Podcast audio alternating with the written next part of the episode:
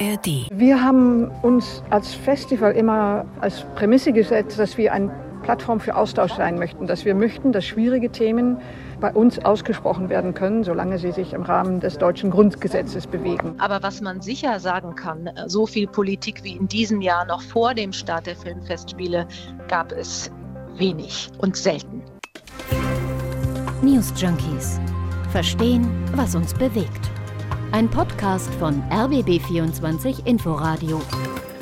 Zum 74. Mal wird heute Abend die Berlinale eröffnet. Ja, und neben dem ganzen Glamour, den Stars und Sternchen, gilt das Berliner Filmfestival ja immer auch als politisch. Vielleicht sogar das politischste seiner Gattung. Ja, und in diesem Jahr war das sogar schon vor der Eröffnung zu spüren. Die Debatte um die erst Einladung, dann Ausladung von AfD-Politikern, die hat für viel Aufregung gesorgt. Ja, das Leitungsduo hat sich dann entschieden, demokratiefeindliche Gesinnung, die sollen auf der Berlinale keinen Platz haben. Ja, aber auch sonst bleibt es politisch. Im Wettbewerb läuft etwa der Film eines iranischen Regieduos, dem die Ausreise nach Berlin verweigert wurde. Wir gucken heute auf Berlinale und Politik am 15. Februar und wir sind Ann-Christine Schenten und Martin Spiller. Small Things Like These, so heißt der Film, der heute Abend die Berlinale eröffnet. Einer der Hauptdarsteller ist Killian Murphy. Den kennen die meisten wohl aus Oppenheimer oder der Serie Peaky Blinders. Also die Berlinale, die eröffnet schon mal ein Weltstar. Ja, und der Film passt aber wohl ins politische Muster der Berlinale. Es geht darum, wie unter dem Deckmantel der katholischen Kirche in Irland in den sogenannten Magdalenenheim Mädchen umerzogen und misshandelt wurden. Ein Thema, das nie richtig aufgearbeitet wurde und laut Killian Murphy im Interview mit der Zeit auch immer noch ein irisches Trauma ist. Er soll darin einen Mann spielen, der von diesen Geschehnissen erfährt und versucht dagegen vorzugehen. Ja, wir haben den Film natürlich noch nicht gesehen. Der läuft ja erst heute Abend bei der Eröffnung. Genau, die Eröffnung ist ja immer ein riesiges Medienspektakel. Also als Normalo kommst du da ja gar nicht rein, musst eingeladen werden. Reden wird wohl auch Berlins regierender Bürgermeister Kai Wegener. Im vergangenen Jahr hatte logischerweise noch Franziska Giffey die Berlinale eröffnet. Du, Ann-Christine, gehst äh, dann wohl auch nicht hin zur Eröffnung, oder? Zur Eröffnung gehe ich nicht. Nee, Aber also, zur Berlinale gehst du hin? Äh, ich schaue mir ein paar Filme an. Ja, ich habe mir ein paar Karten habe ich äh, bekommen. Ja. War das einfach? Wie kommt man da an Karten? Das war, glaube ich, am, jetzt darf ich nicht lügen, ich glaube, es war am Dienstag um 10 Uhr wurde immer wurde der Ticketverkauf gestartet. Mhm. Und äh, genau, da muss man natürlich schnell sein. Aber vielleicht der Hinweis an der Stelle, für manche Filme gibt es auch noch Tickets. Also ihr könnt euch das auch immer noch anschauen.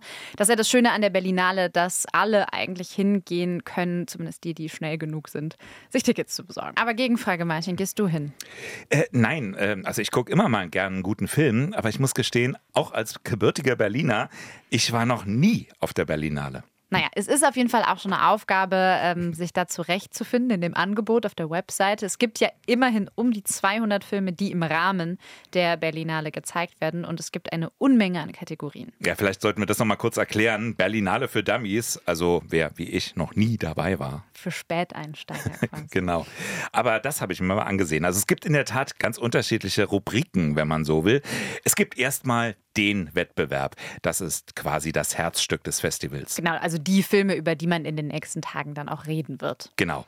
Dann gibt es aber zum Beispiel auch das sogenannte Forum. Da verspricht die Berlinale Avantgarde und Experiment. Hm, Also da werden auch noch unbekannte Filmemacher und Regisseure bzw. Regisseurinnen gezeigt. Ähnlich wie bei den Encounters übrigens. Das sind aber nicht unbedingt Nachwuchsleute, sondern einfach unabhängige, besonders innovative Filmschaffende. Ja, dann gibt es den Wettbewerb der Berlinale Shorts, also Kurzfilme. Es gibt Sachen wie die Retrospektive, Berlinale Classics. Also da gibt es gar keine neuen Filme, sondern Werke aus der Filmgeschichte werden da gezeigt. Und dann das Panorama. Äh, Das ist traditionell wohl ein Publikumsmagnet. Es gibt nämlich einen eigenen Publikumspreis. Das ist dann laut Berlinale die größte Jury des Festivals. Es gibt noch ein paar andere Rubriken. Das Berlinale Special als Platz für, wie es auf der Webseite heißt, für die besonderen Anliegen des Festivals. Also viele, viele einzelne Rubriken. Schaut einfach mal ins Programm, was euch da interessiert, falls ihr interessiert seid. Aber im Zentrum steht eben der Wettbewerb um die goldenen und die silbernen Beeren. Und im Wettbewerb laufen in diesem Jahr 20 Filme. Zwei deutsche Produktionen sind auch dabei. In Liebe, Eure Hilde zum Beispiel von Andreas Dresen mit Babylon Berlin Schauspielerin Liv Lisa Fries oder Sterben von Matthias Glasner mit Lars Eidinger und Corinna Harfuch. Im Fokus heute Abend zumindest bei der Eröffnung wird aber wohl die diesjährige Jurypräsidentin stehen. Das ist nämlich in diesem Jahr die kenianisch-mexikanische Oscar-Preisträgerin Lupita Nyong'o. Die gilt als eine der gefragtesten Schauspielerinnen Hollywoods, wurde 2020 vom Forbes Magazine zu einer der 50 mächtigsten Afrikanerinnen gewählt und über Lupita Nyong'o und die Frage, wie politisch die diesjährige Ausgabe der Berlinale wohl ist, haben wir mit unserer Filmexpertin Silke Mehring gesprochen. Und den ersten Teil des Interviews hört ihr jetzt.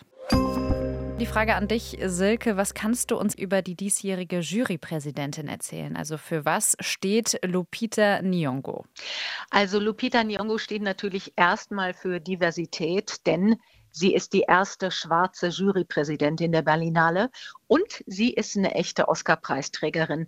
Den Oscar hat sie vor etwa zehn Jahren, da war sie Anfang 30, für ihre Rolle in 12 Years a Slave bekommen.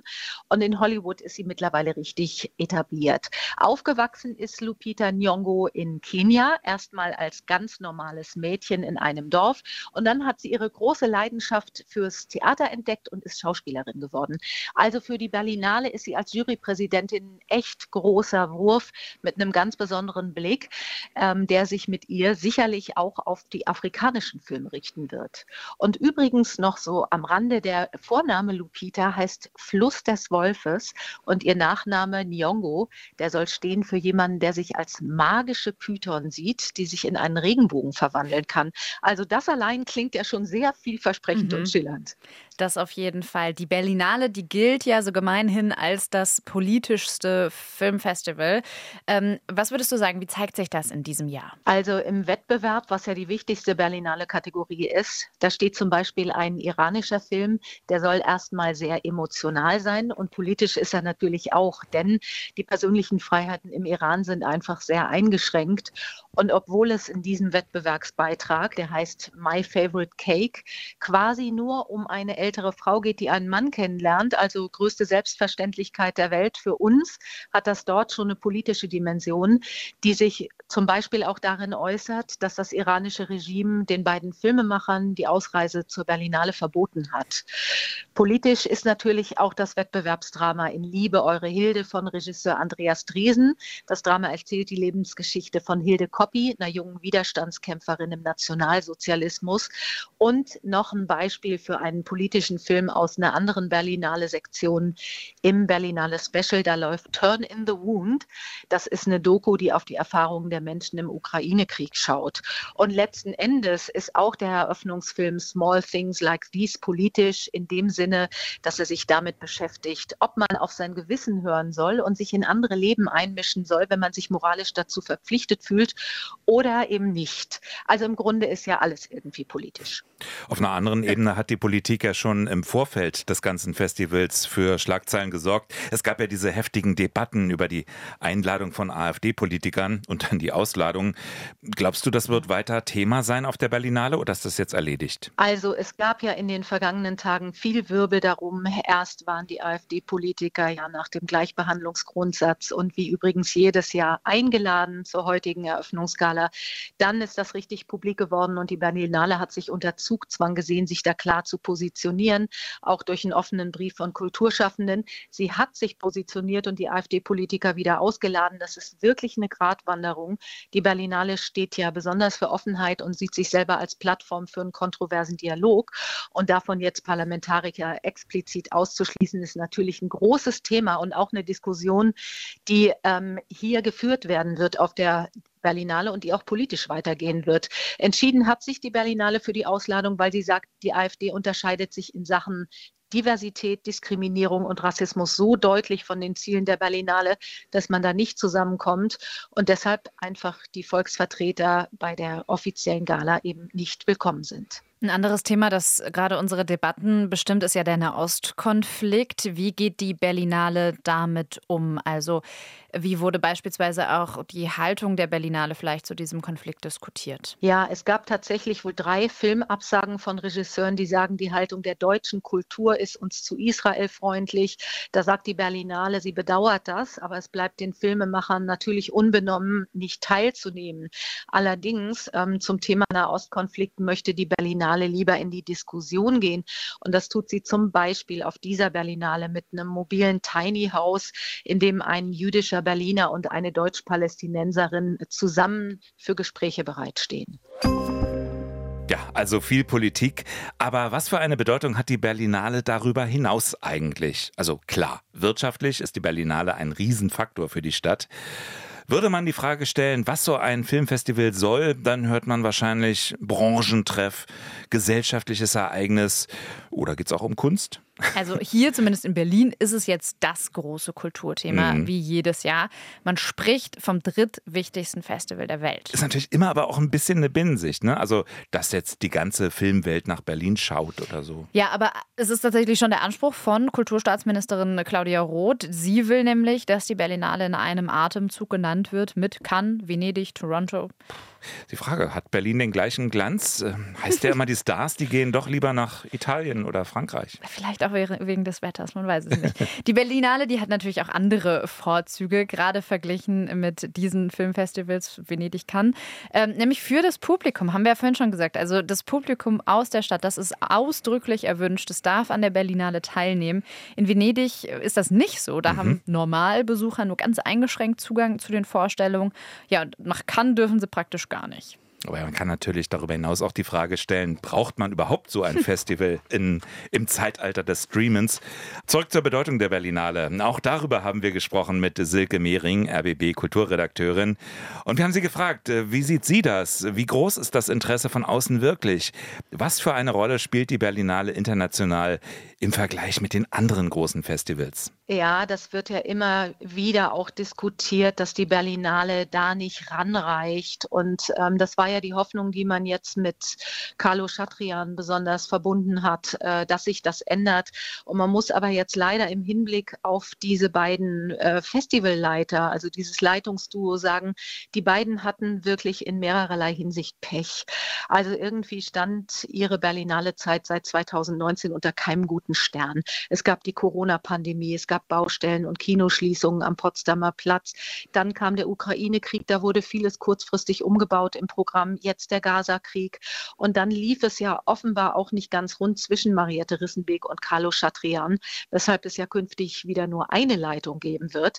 Also bemüht haben sie sich wirklich auch um gute Filme, ähm, die man auch jetzt noch findet. Aber es war eine extrem holprige Zeit und immer gibt es halt diesen Konflikt cineastisch gute Filme und Stars. Es ist auch ein äh, Publikumsfestival. Wie ist das unter einen Hut zu bringen? Das haben sie hinbekommen, aber der große Aufschwung, den sich viele von der Nachkostlik-Ära versprochen hatten, der ist leider ausgeblieben. Hm, ich habe da eine Nachfrage. Trisha Tuttle, die soll ja die neue Intendantin der Berlinale werden. Sie übernimmt das Amt ab dem 1. April. Das heißt, sie ist dann verantwortlich für die 75. Ausgabe für die im nächsten Jahr.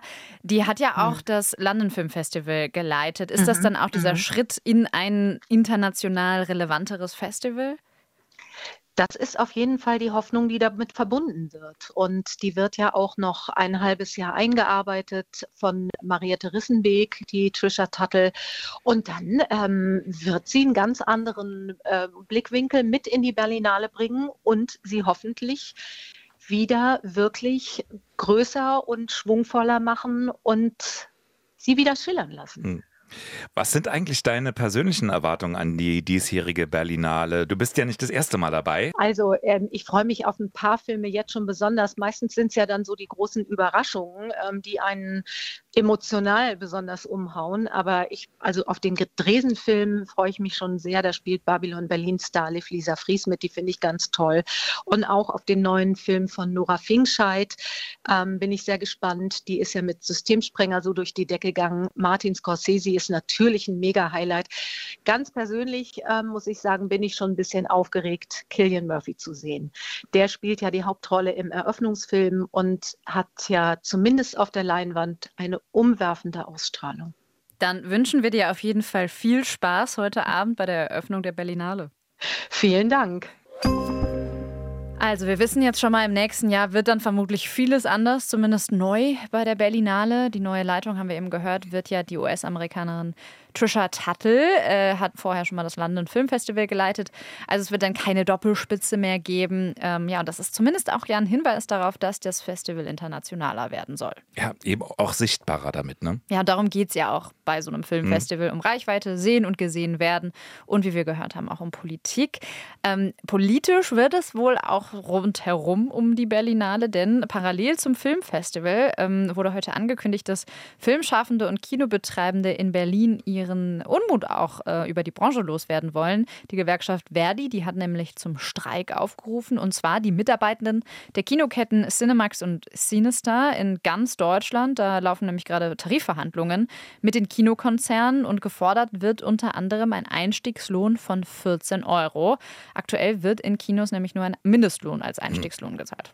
Und auch hinter der Kamera gibt es Protest. Äh, Filmschaffende fordern bessere Bedingungen. Zum Beispiel für Kameraleute. Die Arbeit beim Film, die sei häufig nicht mit einem Familienleben zu vereinbaren. 60 Stunden Wochen, ständiger Einsatz seien gefragt. Deswegen wird gefordert, unter anderem eine Vier-Tage-Woche. Die Gewerkschaft Verdi sagt, der Glamour auf der Berlinale steht im Widerspruch zu den glanzlosen Arbeitsbedingungen hinter den Kulissen. Ja, also auch damit wird sich die Berlinale in den nächsten Tagen beschäftigen müssen.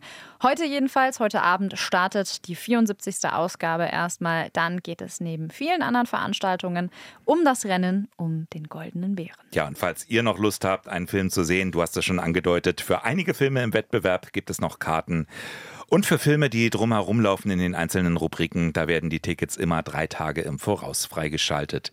Im RBB24 Inforadio erfahrt ihr natürlich von unseren RBB24 Kultur- und Filmexperten auch alles Mögliche rund um die Berlinale. Natürlich. Und wenn ihr jetzt tapfer bis zum Ende der Folge durchgehalten habt, aber eigentlich sagt, oh, Film äh, interessiert mich eigentlich gar nicht so, dann haben wir jetzt noch einen Podcast-Tipp für es euch. Es gibt noch mehr Kultur. Mhm. Falls euch Buchempfehlungen mehr interessieren und ihr wissen wollt, wo bekannte bekannte deutsche Schriftstellerinnen und Schriftsteller ihre Inspiration so herbekommen, dann ist Orte und Worte der richtige Podcast für euch. Das Besondere ist, der Podcast, der geht raus an einen Ort, der entweder als Schauplatz für die Geschichte im Buch oder als Inspiration einfach wichtig ist. Sehr persönliche Gespräche mit Autorinnen und Autoren sind dann das Ergebnis. Ein Buch und eine Begegnung in der ARD Audiothek und da, wo es Podcasts gibt. Jeden Donnerstag neu.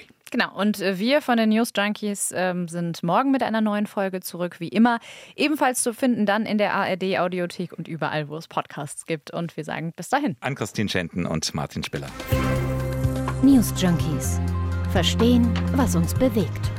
Ein Podcast von RBB24 Inforadio. Wir lieben das Warum.